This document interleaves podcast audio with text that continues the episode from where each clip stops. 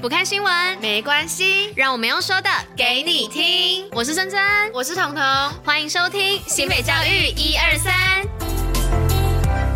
大家午安呐、我是彤，今天是十二月二十九号，礼拜四。接下来我们将一起与您一同分享新北教育新闻第一百八十一集，最后还有活动分享跟小教室。在准时收听外，还是要记得戴口罩、勤洗手，共同防疫。没错，今天是由我一个人来代班，跟大家讲新闻活动还有小教室的部分。那现在看向外头，天气真的是不怎么好，因为还有下雨嘛。那也希望大家都有携带雨衣啊。或者是雨伞等等的雨具，不要让自己淋到雨。那机车族的朋友也要小心，很冷，所以一定要戴手套啊，或者是就是防寒的那些东西。那学生们也辛苦了，在这个寒冷的天气，还是要好好努力读书，大家都要好好上班，好好读书。那不知道大家都有没有计划关于跨年的活动呢？毕竟三天后在星期六就要跨年了嘛，我们也要来迎接全新的一年二零。二三，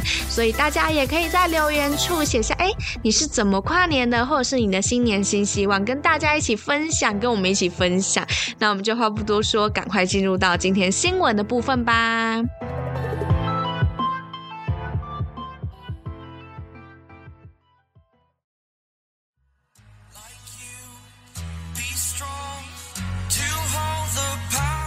好的，那今天的新闻一样有四则哦。第一则是一百一十二年较真台湾手语认证首纳加分，这是为了充实本土的专业师资。自一百一十二学年度开始，提高本土语认证加分，而此次的甄选也首纳台湾手语认证加分。那详细的简章将在明年的四月公告于新北市教育人员联合甄选的报名系统，欢迎有兴趣的教师可以踊跃报名。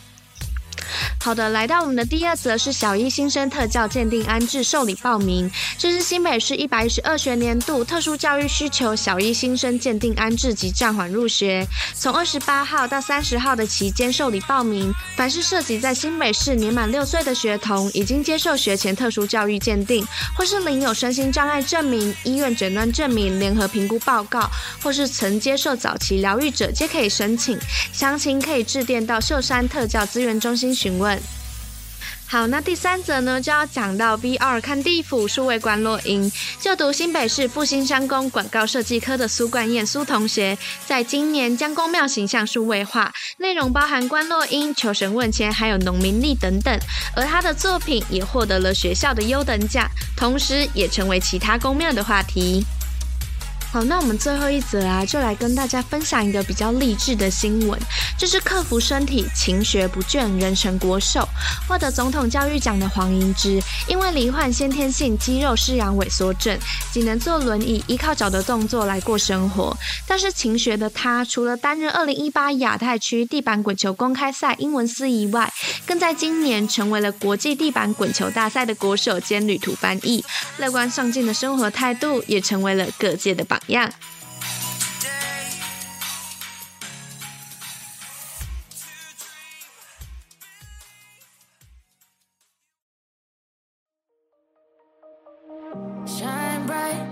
新北活动报，予你知。今天的报杯啊，要来讲到的是刘俊伟 MVP 全队包十将。这是新北蓝队在新北富邦 U 十八棒球邀请冠军战当中展现王者气势，成功五连霸，包办了十座个人奖项，当中就包含了刘俊伟的最有价值球员奖，也让我们为他们喝彩。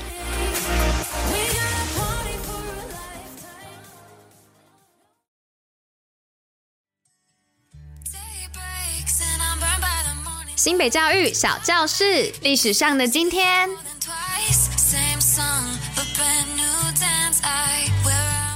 嗨嗨，大家午安呐、我是彤。今天的历史要来跟大家介绍的，就是在二十世纪，也就是一九一一年当选中华民国临时大总统的国父孙中山。那孙中山呢、他其实是广东香山人，而且他也是二十世纪初中国近代的政治家、革命家，还有理论家。那大家比较熟知的，应该就是他一手创建了中国国民党啊，还有倡导联俄容共的政策，还有共和制，并且他还创创立了三民主义等等的政治理论。那他的这些理论呢、对于国共两党还有台湾以及中国大陆的影响都非常的深远，在海峡两岸的地位尤为重要。同时，他也是少数在华人地区普遍备受尊崇的近代中国人物哦。那因为他的事迹真的是太多了，如果全部介绍会拖得太长，因为真的是非常非常非常的多，所以我们就来简单的讲述一下他最后的事迹，也就是在他生命的最后，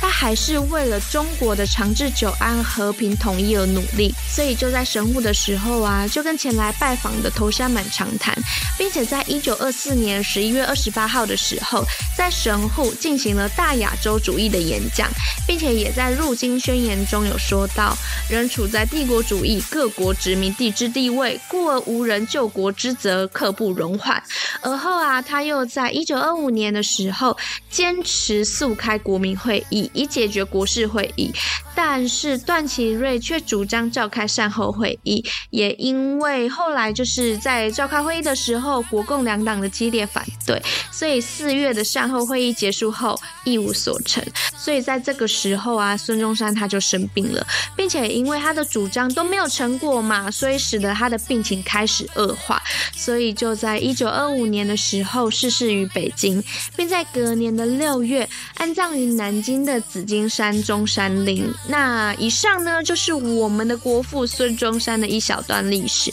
不知道这样你们对于国父是不是又有更多的了解了呢？那明天就是我们今年二零二二年的最后一集啦，所以大家一定要准时收听哦，因为到最后我们有一个惊喜小彩蛋。所以呀、啊，以上就是今天为大家选播的内容。新北教育最用心，我们明天见，大家拜拜。